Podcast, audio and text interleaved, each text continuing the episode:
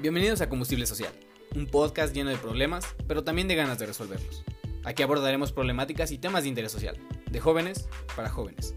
Yo soy Diego Ballesteros, un joven chilango interesado en transformar a mi comunidad. Sin más que decir, comenzamos. ¿Qué tal bandita? ¿Cómo están? Espero estén súper bien. Yo estoy muy emocionado y muy agradecido de poder estar un día más platicando contigo. Qué bonito se siente poder cotorrear contigo. Te agradezco mucho que te andes paseando un ratito por acá y te doy la bienvenida al episodio 13 de Combustible Social. Muy bien, el episodio de hoy nació de ciertas preguntas muy relacionadas con los últimos dos episodios del podcast, que fueron el episodio 11 de Comunidades Imaginadas y Narcisistas y el episodio 12 en donde platicamos de la ignorancia. Y es que me comencé a preguntar por qué hay ocasiones en las que tenemos ciertas creencias que evitamos cuestionar. ¿Por qué hay ocasiones en las que somos muy defensivos cuando tocan ciertas creencias que tenemos, porque hay creencias que casi casi defendemos a muerte. E investigando un poquito en estas cuestiones, me encontré con un término llamado creencias centrales, que justamente es el título de este episodio. Pero antes de adentrarnos en este concepto, pienso que es necesario irnos a las raíces. Pienso que primero debemos de intentar entender qué es una creencia. Primero que nada, y en casi todos los episodios lo digo, yo no soy nada. No soy ni filósofo ni metafísico. Yo solo soy muy preguntón y me gusta intentar buscar respuestas. Entonces, una vez dicho esto, ahora sí, ¿qué es una creencia? Para intentar definir lo que es una creencia, debemos de conocer el término filosófico intencionalidad, pero ojo, no hay que confundir este término filosófico de intencionalidad con lo que comúnmente conocemos como intención, que es nuestra voluntad de realizar acciones. La intencionalidad es una propiedad de la mente que le permite representar y relacionarse con objetos del mundo exterior. Ahora, una creencia, básicamente y de manera un tanto resumida, eh, es una consecuencia de la intencionalidad. Es una forma que nuestra mente tiene de justificar la manera en la que las cosas son o cómo creemos que son. Una creencia es una relación mundo-mente. Nuestra mente trata de acoplarse a lo que el mundo es. Y hay que tener en mente que una creencia no nace esporádicamente. No es como que tú de repente tengas una creencia y después de un segundo desaparezca y otra creencia la sustituya.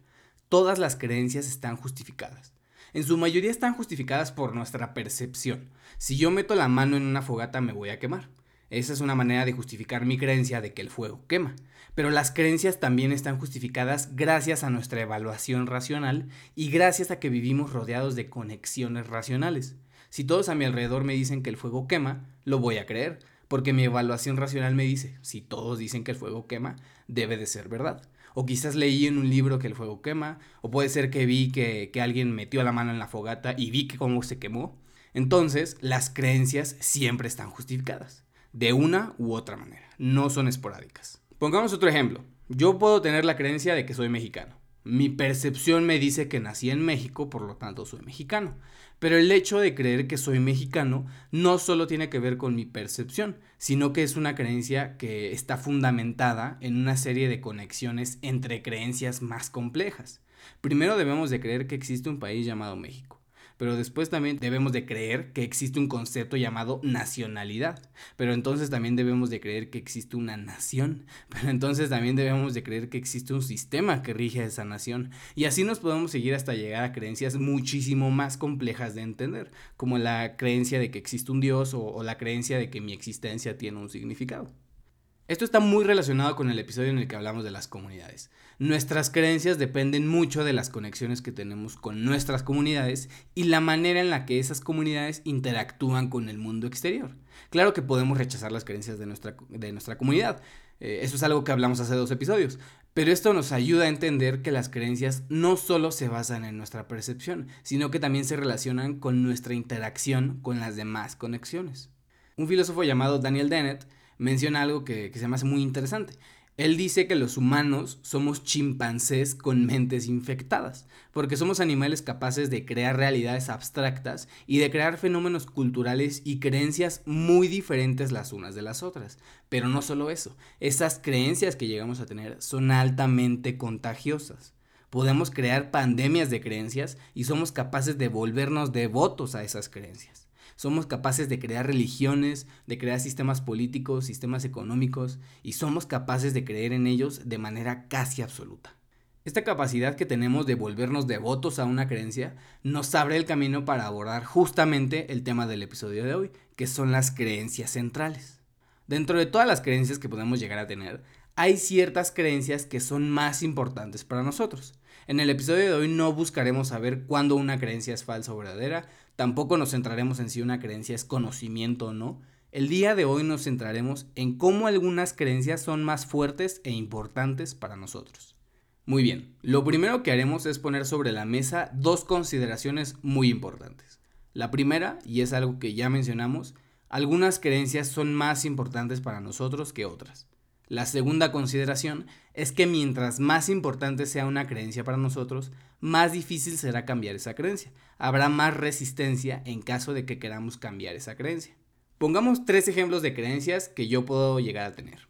La primera creencia es que yo creo que la película de Batman Begins se estrenó en el 2003. En realidad esta película se estrenó en el 2005, pero por alguna razón yo estoy seguro de que se estrenó en el 2003. Quizás leí mal cuando busqué la película o alguien me lo dijo, no importa.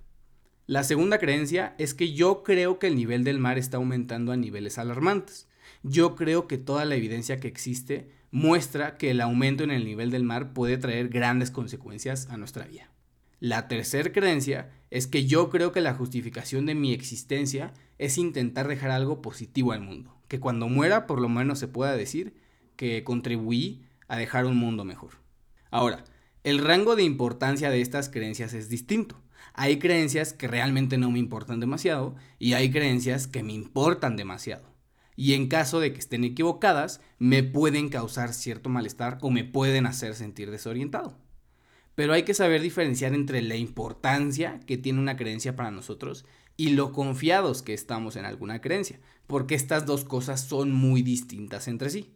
Yo puedo estar absolutamente seguro de que Batman Begins se estrenó en el 2003, pero si la evidencia me muestra que en realidad se estrenó en el 2005, pues X, no me importa demasiado. Yo estaba seguro de que se estrenó en el 2003, pero bueno, estaba equivocado. No es muy relevante para mí a pesar de que estaba muy confiado en esa creencia. Vamos con el ejemplo del nivel del mar.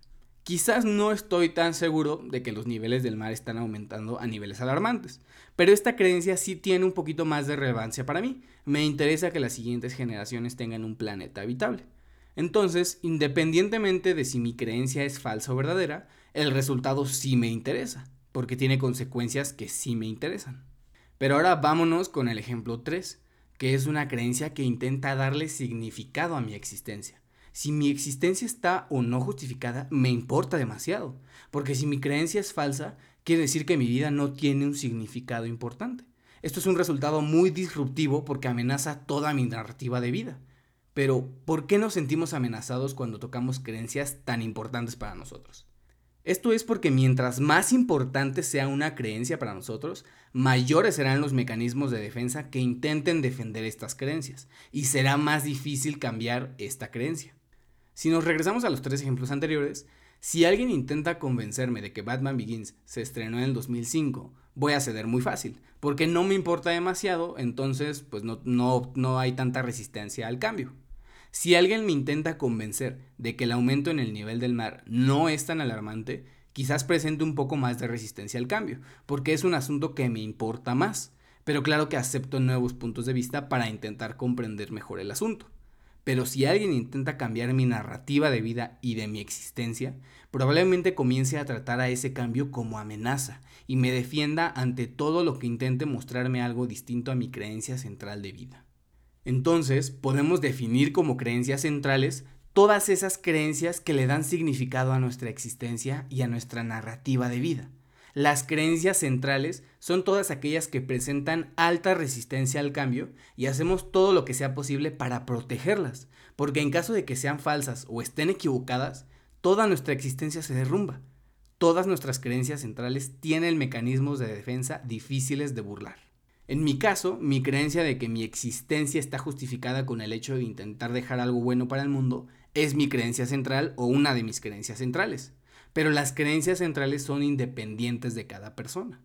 La creencia central de otra persona puede ser la existencia de Dios, eh, creer que su país es superior a otro, creer que su papá es Superman. Cada uno tenemos diferentes creencias centrales. Pero, ¿por qué es importante conocer nuestras creencias centrales? ¿Por qué pienso que es importante identificarlas? Yo creo que la única constante en la vida es el cambio. Todo cambia constantemente, entonces lo único que no cambia es el cambio mismo. Entonces, si somos capaces de identificar nuestras creencias centrales y si somos capaces de bajar las defensas de esas creencias, permitiremos que nuestras creencias centrales sean vulnerables al cambio. Y esto puede sonar medio alarmante, no nos gusta el hecho de ser vulnerables, pero siempre hay que aceptar el cambio, porque es lo único que tenemos asegurado en esta vida además de la muerte.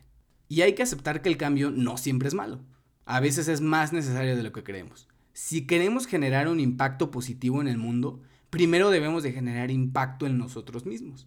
Y lo primero que podemos hacer para lograr esto es cuestionar nuestras creencias y dejarlas vulnerables al cambio. Bandita chula, hasta aquí vamos a dejar el episodio de hoy. Espero te haya gustado y, te haya puesto a reflexionar un poquito sobre tus creencias. Si te gustó, me ayudaría muchísimo si lo compartieras en, tus stories de Instagram y me etiquetas. Estoy como arroba Diego F. Valles. Eh, también me puedes mandar un mensaje por ahí si quieres platicar de este o, u otros temas. Y bueno, sin más que decir, muchísimas gracias por estar aquí. Cuídate mucho. Nos vemos en el siguiente episodio. Y recuerda que para avanzar siempre necesitamos un poquito de combustible. Adiós.